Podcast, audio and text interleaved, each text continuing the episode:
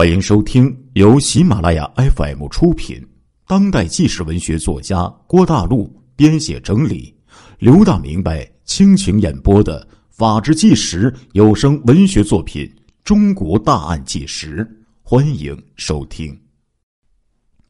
张显光去那里踩点的时候，就发现了这里的胡同啊四通八达的，得手之后很容易就可以从。胡同里分散撤退，然后在一个指定的地点集合，这样就不容易被一网打尽了。二零零一年的三月七号的晚上八点多，张显光一伙四个人，手持着马叶刀、匕首，还有猎枪，就气势汹汹的来到了高新技术开发区松山路附近的河南小姐们的。租屋前，李彦波呢站在这个路口放哨，其余三个人敲门而入，闯进小姐们的租屋。趁他们此刻正在桑拿服务城里服务呢，屋里没人，翻箱倒柜呀，就搜寻这个值钱的东西和现金。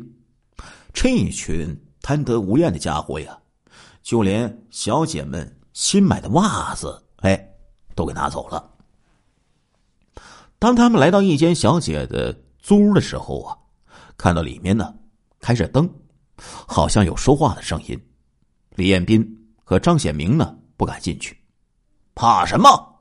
张显光从弟弟张显明的手中夺过马叶刀，朝着木门，砰砰猛劈了几刀，便将这房门呢劈得开了天窗，然后。飞起一脚，就把这门给踢开了。张显光第一个冲进了屋里。这时候见到床上躺着一男一女两个人，此刻呀都被吓得躲在这个被窝当中不敢出来。原来这小姐呀今天呢不当班，正利用这个休息时间接了一位客人为她服务呢。两个人呢可以说正在。热火朝天的档口，哎，就撞上张显光这一伙人闯了进来。他妈的，狗男女，起来！张显光奔过去，用刀挑开被子，一男一女光着身子，顿时就暴露在了他的眼前。老大，行行好，饶过我们吧！那位河南小姐跪在床上，向着这个张显光。连连磕头啊，苦苦哀求说：“哼，要我饶过你们，你们每个人拿一万块钱出来。”张显光喝道：“老大，我手上确实没这么多钱，你放我回去，我给你送来好不好啊？”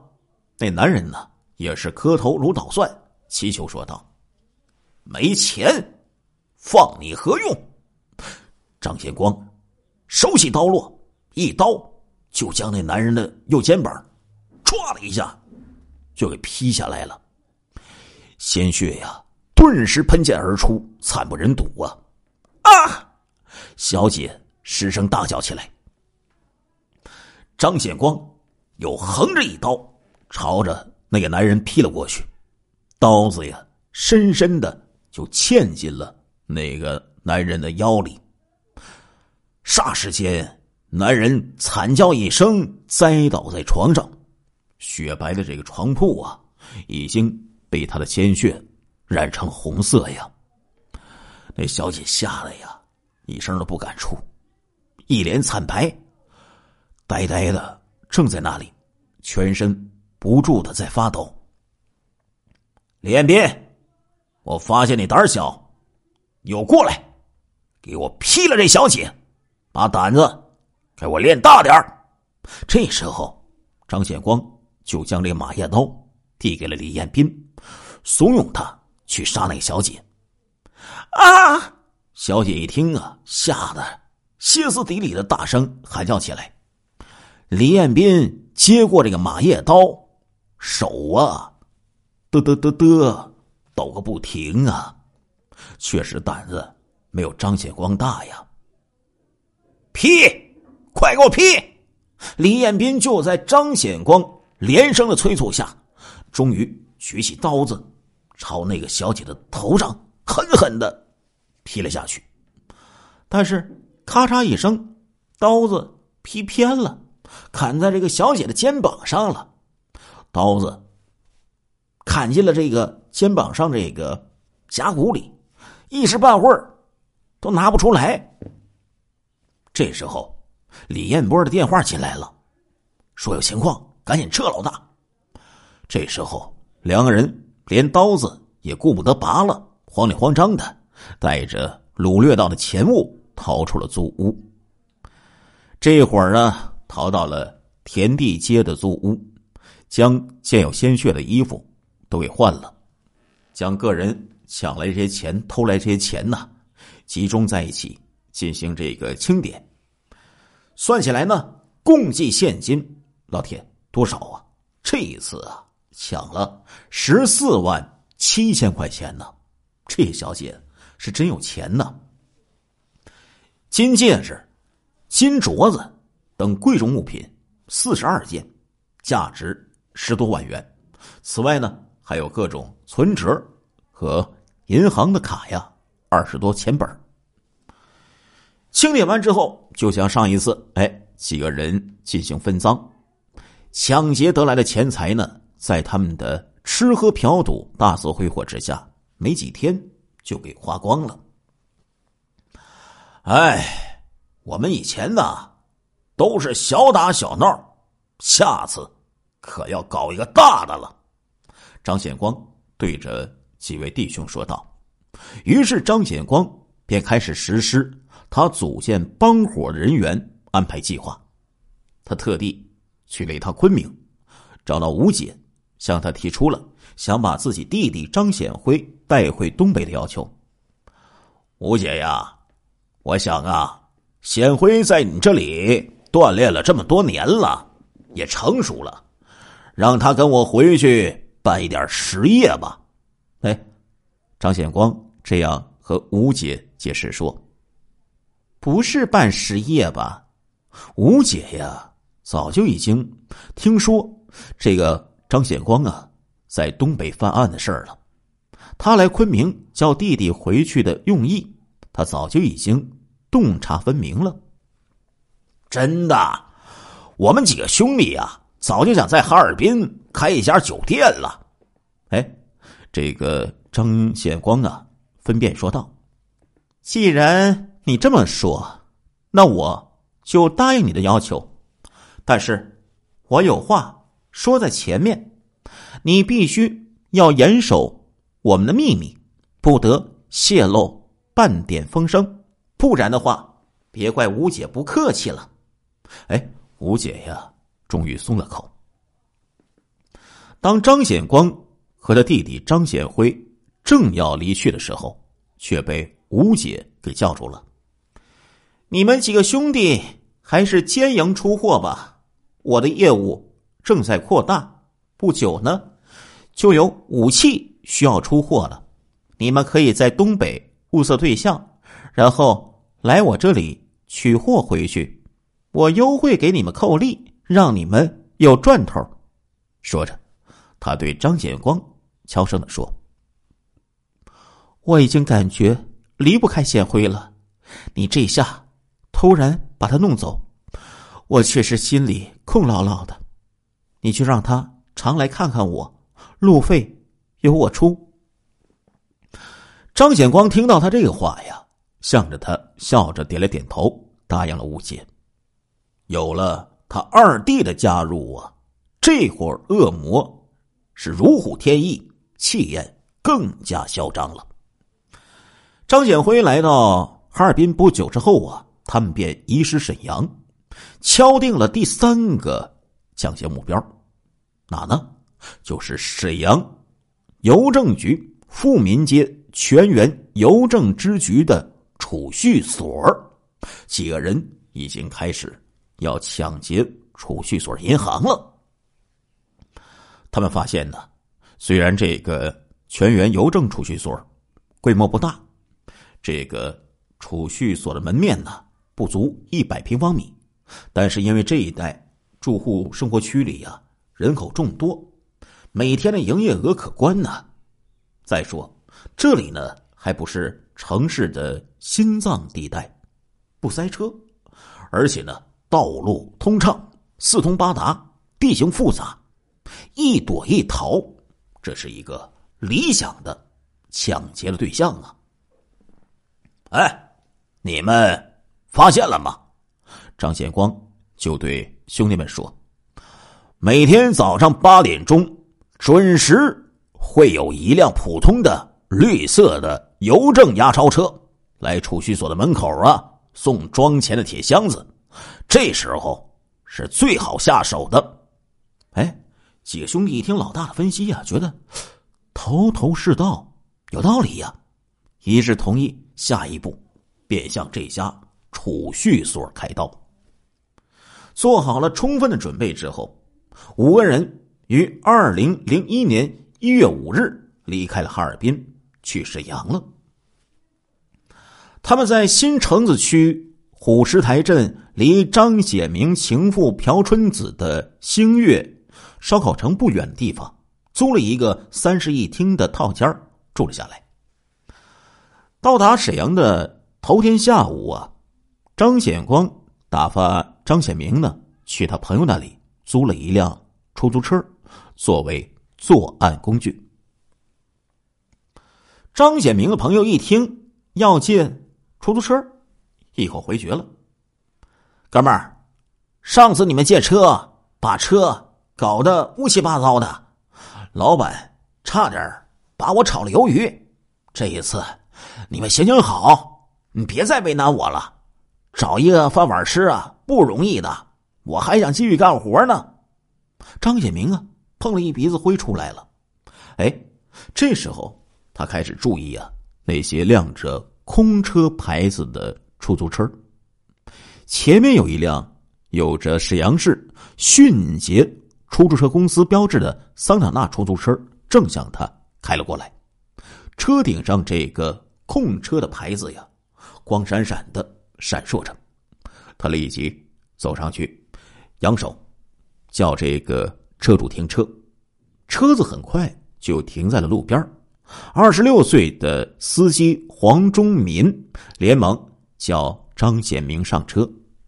啊，师傅，去哪儿啊？黄忠民问道。张显明啊，站在车外面不肯上车，说：“先讲好这个车的价钱，再上车。”我有两个朋友等着用车，可不可以借你的车用几个小时？张显明问黄忠民：“现在就要？不是，今天晚上吧？让我租车给你们用，不行，我不放心呐。”司机黄忠民拒绝说：“我把押金给你一千块钱，怎么样？”那也不行啊，公司有规定啊。可以包车，但必须是连车带人一起包，不能只指租车呀。张显明想了一想，就答应了。哎，连车带人包车，他对张显明说：“今天晚上九点半在这个地方等我啊。”行。说完呢，这个司机就开车走了。黄忠民不知道。他这个决定啊，却使得他丢掉了自己的一条性命啊。张显明回到这个租屋之后啊，就和大哥张显光说起了这个事儿。你让司机参与到我们的活动，能行吗？他知道了我们的行动去报案，那就全完了。张显光说道：“我已经跟他说好了，今天晚上七点半用车。”我将用车时间提前，心想这样不就有一个回旋的余地吗？张显明说：“想的对，我们是要晚上用车，先到沈河区附近蹲点儿明早就开始行动。”停了一停，张显光又说：“要用两次车呀，干脆把司机做掉，由你来开车。”我们就方便多了，对，只有做掉那个碍事儿的司机，我们的行动就自由了。张显明随声附和说道：“就在今天晚上动手。”张显光命令说道。晚上六点半的时候，张氏三兄弟和李氏两兄弟手执凶器，来到了约好的等车的地点——清滨路中段的一个岔路口。其余四个人躲进了一间足疗城里面。等着外面张显明发出信号，就应声而出，前来接应张显明。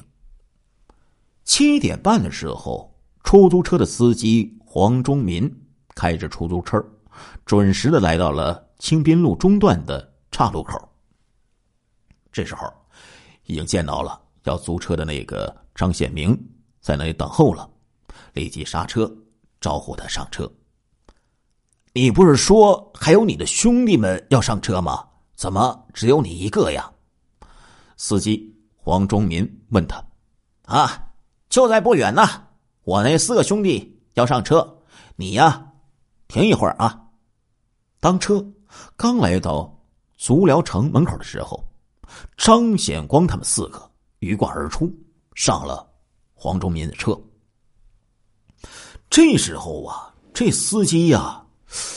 就看到这几个人，一身黑色短装打扮，就隐隐感觉不对劲儿啊！